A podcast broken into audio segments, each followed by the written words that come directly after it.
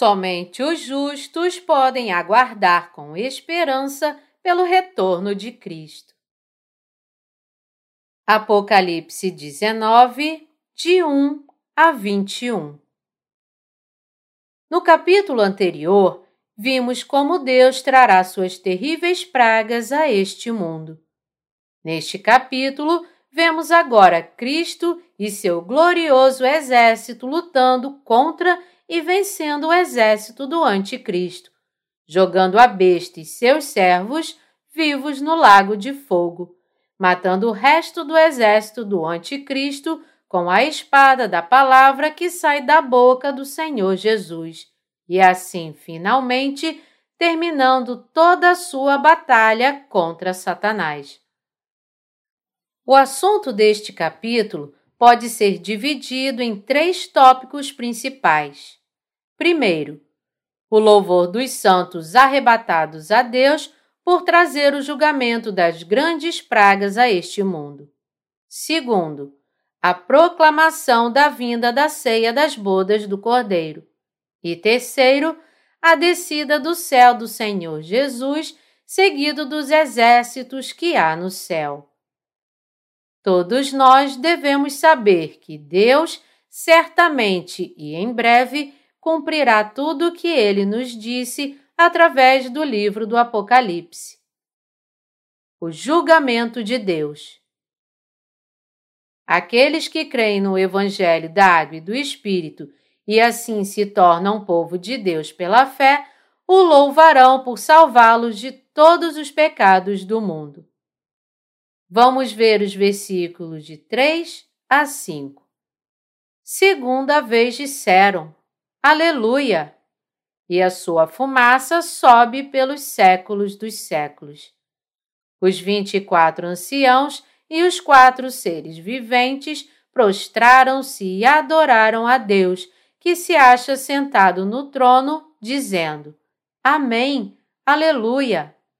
Saiu uma voz do trono exclamando: Dai louvores ao nosso Deus, todos os seus servos, os que temeis, os pequenos e os grandes. Hebreus 9, 27 nos diz: E assim como aos homens está ordenado morrerem uma só vez, vindo depois disto o juízo. O homem deve ser julgado diante de Deus uma vez mas a sentença deste julgamento é final e não será revertida. Com seu julgamento único de todos por seus pecados, em outras palavras, Deus tornará seu julgamento eterno, jogando os pecadores no fogo que queima para sempre. É por isso que a Bíblia nos diz que a sua fumaça sobe pelos séculos dos séculos. Algumas pessoas podem pensar e dizer: uma vez que você morre, é o fim de tudo. Mas este é o pensamento do próprio homem, não de Deus. Porque todos têm um corpo e uma alma, quer as pessoas acreditem em Deus ou não, todos eles sabem instintivamente que Deus existe e que mais cedo ou mais tarde todos serão julgados por seus pecados diante dele. Como existe o um mundo espiritual para as pessoas, elas sabem que Deus, embora invisível aos seus olhos, existe. O mundo que pode ser visto pelos olhos da carne não dura para sempre, mas existe um reino eterno de verdade invisível aos nossos olhos. A prosperidade material nesta terra, pensando apenas em dinheiro e perseguindo apenas a ganância material, não pode ser a razão de ser da humanidade. Seu verdadeiro propósito é entrar no reino eterno de bênçãos, conhecendo a Deus, o Criador de todo o universo, e conhecendo e crendo no Evangelho da Água e do Espírito dado por Ele. Não apenas devemos saber o que Deus nos disse, mas também devemos crer nisso. Não devemos acabar no inferno acreditando e confiando apenas em nossos próprios pensamentos. Antes de enfrentarmos o sofrimento eterno por nossos pecados, devemos ser perdoados de todos os nossos pecados e receber a vida eterna, crendo, enquanto estamos nesta terra agora, no Evangelho da Água e do Espírito dado por Jesus. Para todos, a vida nesta terra é muito curta. Assim como o sol nasce e se põe diariamente, a curta jornada de nossas vidas termina muito rápido, infrutífera e sem sentido, como se estivéssemos correndo como um esquilo em uma esteira. Mesmo se você vivesse por cem anos, não poderia realmente dizer que viveu tanto. Se você subtrair as rotinas triviais de sua vida diária, como o tempo gasto dormindo, comendo, indo ao banheiro e fazendo outras coisas deste mundo, de toda a sua vida, na verdade, você fica com muito pouco tempo. Enquanto você vê coisas que já viu desde o seu nascimento e enquanto você reencontra pessoas que você já conheceu antes, seu cabelo ficou todo grisalho e, de repente, você se encontra diante de seu próprio fim. A única razão pela qual nossa vida como santos não é sem sentido é porque nós, tendo nascido neste mundo, encontramos o Senhor Jesus, que veio a nós pela água e pelo Espírito, cremos nele e assim recebemos a remissão de todos os nossos pecados. Como somos afortunados e agradecidos! Se não fosse o Senhor Jesus que veio pela água e pelo Espírito, todos estaríamos destinados a entrar no fogo eterno e sofrer nele. Sempre que penso nisso, ainda me assusto e agradeço mais uma vez ao Senhor Jesus. O inferno que veio a existir devido a Satanás, é o lugar mais horrendo onde o sofrimento é tão grande que se deseja morrer, mas não será capaz de fazê-lo. É um lugar onde o fogo e o enxofre queimam para sempre. Para conhecer o Evangelho da Água e do Espírito dado por Jesus corretamente e assim receber o Espírito Santo, é preciso primeiro conhecer os servos de Deus que já conheceram este Evangelho da Água e do Espírito e que já nasceram de novo. Vivendo como um cristão, quem quiser encontrar a resposta para a questão de nascer de novo da água e do Espírito e receber o Espírito Santo, pode ter tudo resolvido crendo no Evangelho da Água e do Espírito. A Bíblia nos diz que o Espírito de Deus é dado como um dom a todos aqueles que recebem a remissão de pecados crendo no Evangelho da Água e do Espírito. Atos 2, 38. Somente aqueles que têm o Espírito Santo em seus corações, sendo perdoados de todos os seus pecados pela fé no Evangelho da Água e do Espírito, podem ter a fé correta em Jesus e somente aqueles com esta fé podem entrar no reino eterno de Deus. João 3, 5 Se alguém é abençoado ou amaldiçoado, depende se recebeu ou não a remissão de pecados crendo no Evangelho da Água e do Espírito. Vestido em linho fino, limpo e brilhante. Aqueles que pensam em seu futuro e querem resolver o problema presente da remissão de seus pecados são sábios e abençoados.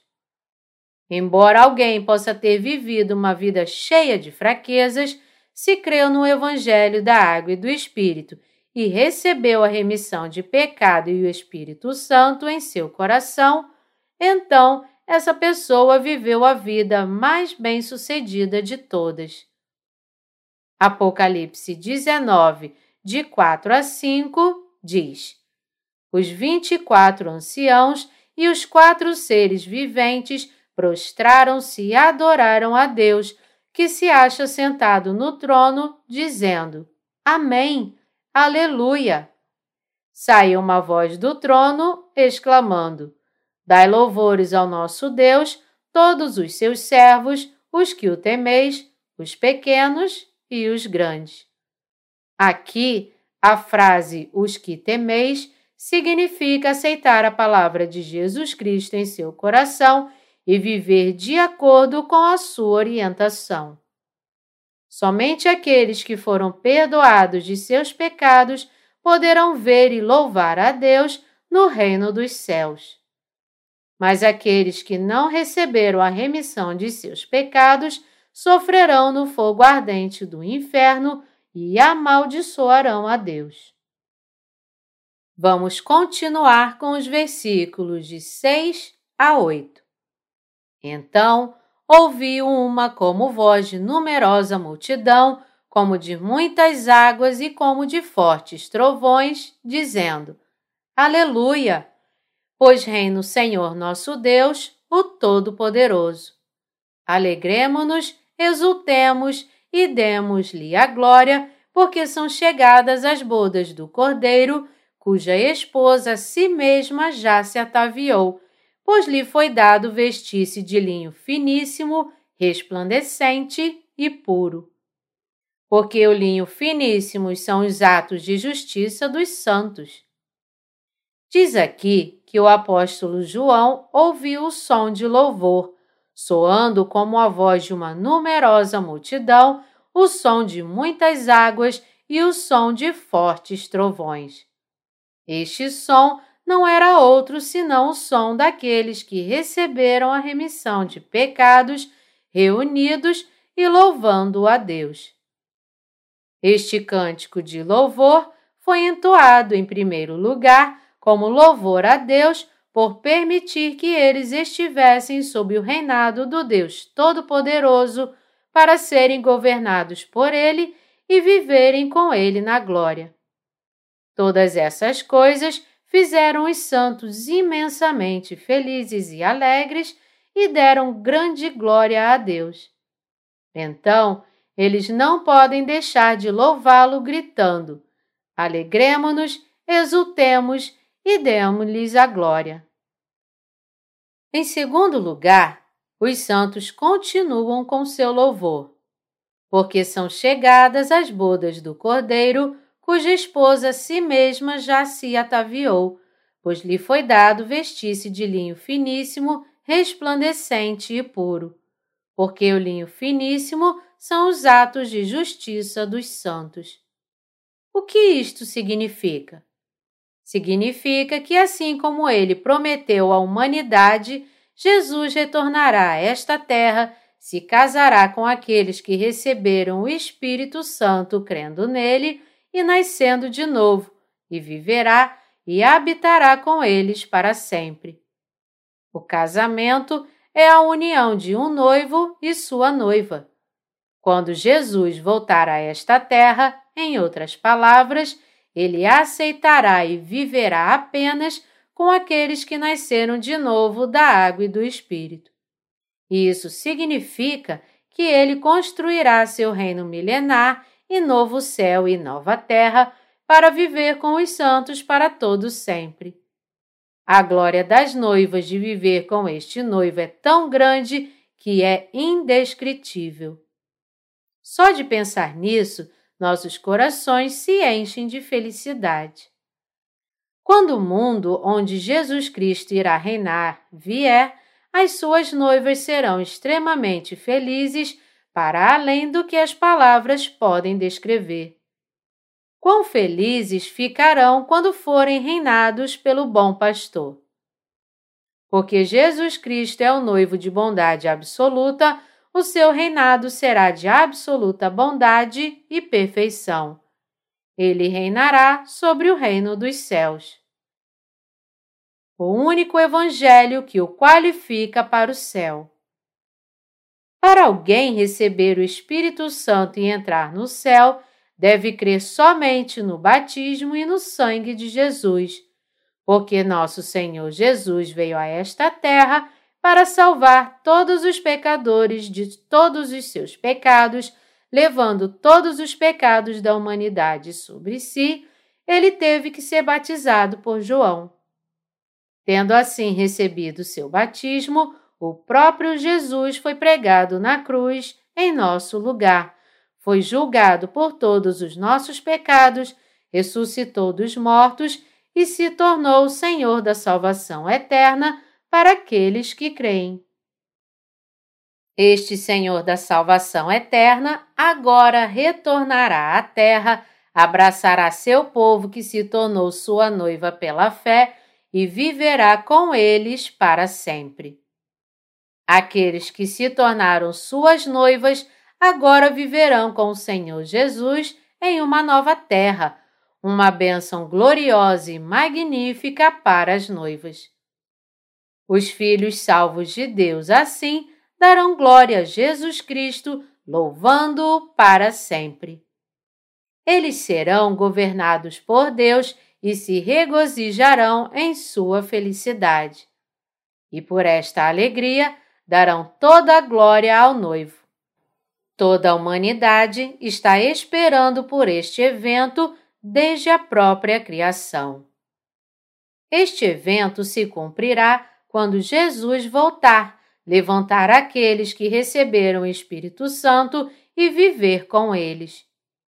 Deus fez um novo mundo para a humanidade e está esperando por nós. Nós existimos para isso e para isso nascemos neste mundo.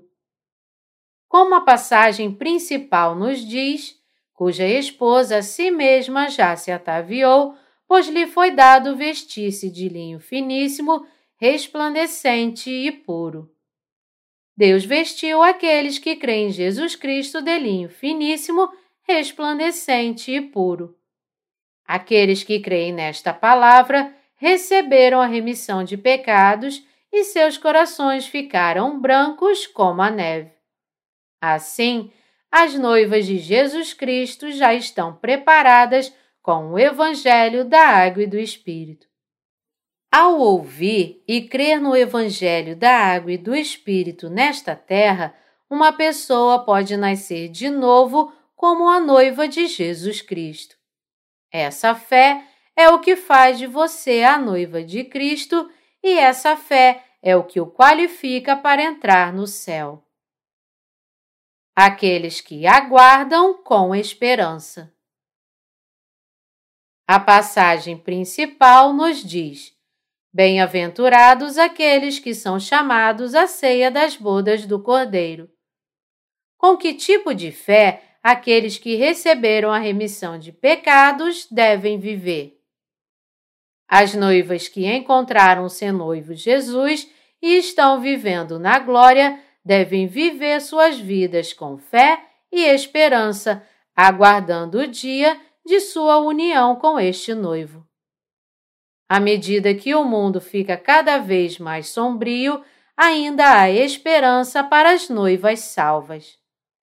Essa esperança nada mais é do que aguardar o dia em que Jesus Cristo, tendo preparado o novo céu e a nova terra para as suas noivas, retornará para levá-las embora. O noivo ressuscitará todas as suas noivas e lhes dará a vida eterna. O mundo em que o noivo e as noivas viverão para sempre é um lugar livre do mal, não tem pecado e não há escassez de coisa alguma. As noivas esperam apenas por este dia. É por isso que aqueles de nós que receberam a remissão de todos os nossos pecados vivem com tanta fé e esperança.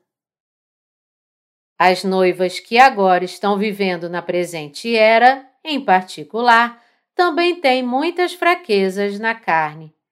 Mas em 1 Coríntios 13, 13 está escrito: Agora, pois, permanecem a fé, a esperança e o amor, estes três. Porém, o maior destes é o amor. Porque o noivo amou suas noivas ele limpou todos os seus pecados com seu batismo e as aceitou como suas noivas perfeitas. Este mundo está correndo em direção ao seu fim e não tem mais esperança nele. Mas, mesmo que tudo esteja se aproximando cada vez mais da destruição, as noivas devem viver suas vidas com sua esperança especial. O tempo para o cumprimento desta esperança está agora se aproximando. O mundo inteiro está agora sob o risco de desmoronar devido a terremotos. O dia se aproxima para todos neste mundo desaparecerem como os dinossauros extintos dos tempos antigos. De repente, este mundo simplesmente cairá. Toda noiva, no entanto, tem esperança, pois quando chegar a hora, os corpos das noivas serão transformados em corpos perfeitos e elas viverão com o Senhor Jesus, que se tornou seu noivo para todos sempre. As noivas, portanto, devem pregar o Evangelho da Água e do Espírito com mais fidelidade às pessoas do mundo desta era. Vamos crer na verdadeira Palavra de Deus. Em João 3,5, Jesus nos diz: Em verdade, em verdade te digo: quem não nascer da água e do Espírito não pode entrar no reino de Deus. O que então é o Evangelho da água e do Espírito? A Bíblia nos diz, em primeiro lugar, que água se refere claramente ao batismo de Jesus e é o antítipo da salvação.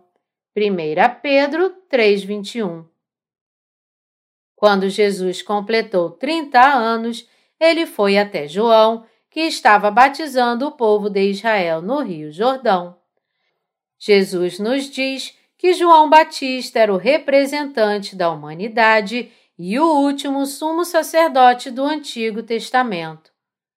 Encontrando este João, Jesus recebeu seu batismo dele, que cumpriu toda a justiça de Deus. Mateus 3, 15 e 11, de 11 a 14. O batismo que Jesus assim recebeu foi a oferta eterna pela qual todos os pecados do mundo foram passados para o próprio Cristo. A encarnação de Jesus através do Espírito Santo, seu batismo, seu sangue e morte na cruz e sua ressurreição e ascensão, todas essas coisas foram obras do Espírito Santo. Quando alguém crê que Jesus veio a esta terra e fez, através da água e do Espírito, todos os seus pecados desaparecerem de uma vez, ele pode se tornar uma pessoa justa, livre do pecado e uma noiva de Cristo. Isso não é algo realizado pelos pensamentos do homem, mas vem dos pensamentos do próprio Deus. A verdade é que a água, o sangue e o Espírito Santo são os três componentes essenciais para a salvação do pecado da humanidade, e nenhum deles pode estar ausente. A Bíblia fala sobre isso de forma clara e exata no capítulo 5 de 1 João. O texto nos fala que estes três elementos, a água, o sangue e o Espírito Santo são um, e que a nossa salvação do pecado não pode ser completa e aprovada se algum deles faltar.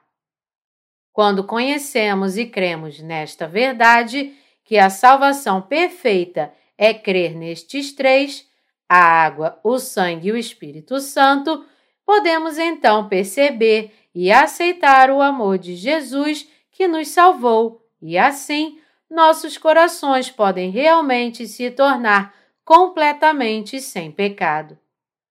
Em Atos 2:38, a Bíblia nos promete: Arrependei-vos e cada um de vós seja batizado em nome de Jesus Cristo para a remissão dos vossos pecados e recebereis o dom do Espírito Santo.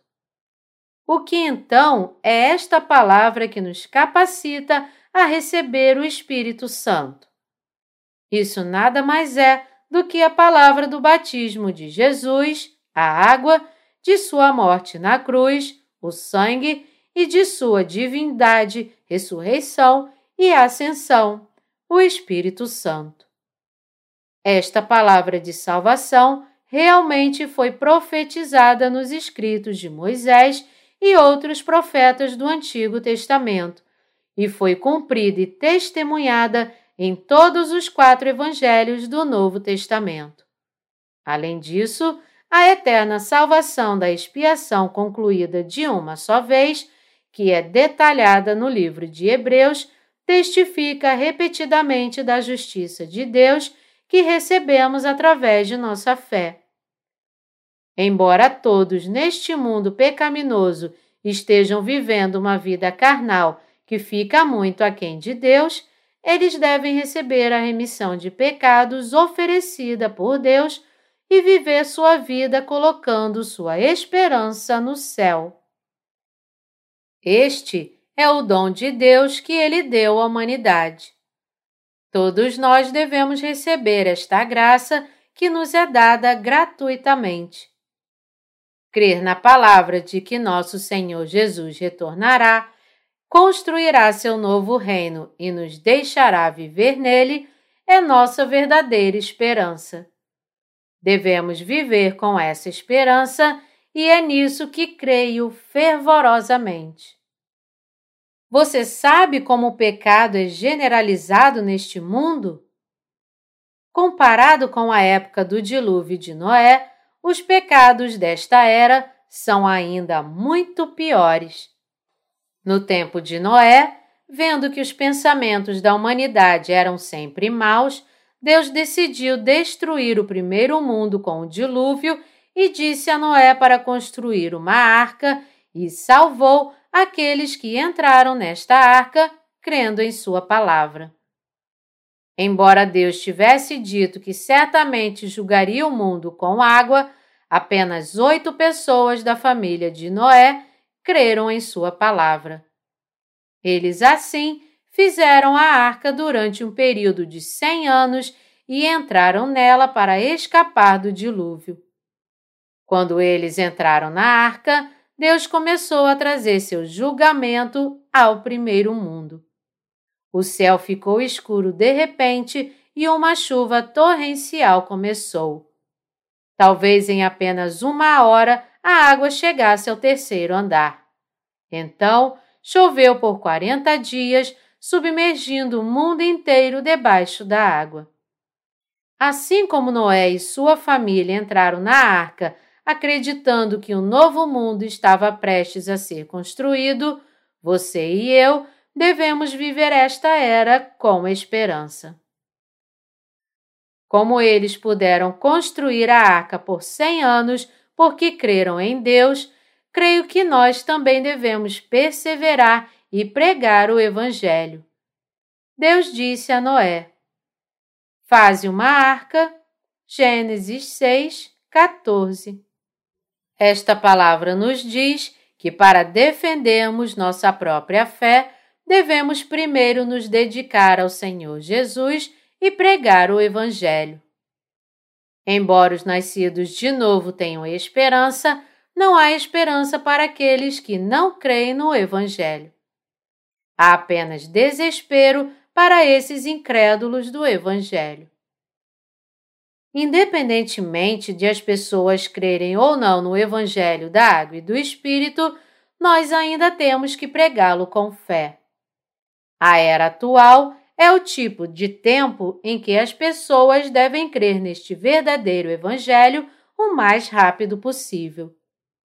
Aqueles que creem no Evangelho que pregamos encontrarão felicidade, mas aqueles que não creem serão amaldiçoados. Os últimos, isto é, aqueles que não creem no Evangelho, são os tolos que receberão o julgamento eterno de Deus e serão lançados no inferno. Não perca sua esperança. Se os justos perdessem a esperança, somente a morte os esperaria. Se não tivermos esperança, não teremos nem o desejo, nem o interesse, nem mais nenhuma razão para viver. Vivamos, portanto, com esperança. Na era de hoje, aqueles que creem em Jesus e assim nasceram de novo são os verdadeiramente felizes. Para a humanidade, a única esperança que resta é receber a remissão de pecados, ou seja, não há outra esperança a não ser receber o Espírito Santo. Quando as pessoas são perdoadas de todos os seus pecados, elas podem ter esperança e viver felizes para sempre, mas se não forem, apenas a destruição as espera, pois elas não receberam o Espírito Santo. É por receber a remissão de todos os meus pecados que posso viver com esperança no mundo de hoje. É minha esperança e oração que você também viva sua vida com essa esperança. Eu oro para que você não se apegue aos pensamentos vãos do mundo, mas ao invés disso, viva sua vida como a noiva sábia, amando seus irmãos e irmãs justos, ajudando-os a permanecerem firmes em Cristo, não perdendo sua fé, esperando pelo noivo e a encontrá-lo quando ele finalmente vier para nos levar embora. Agradeço a Deus por nos permitir viver em Sua glória.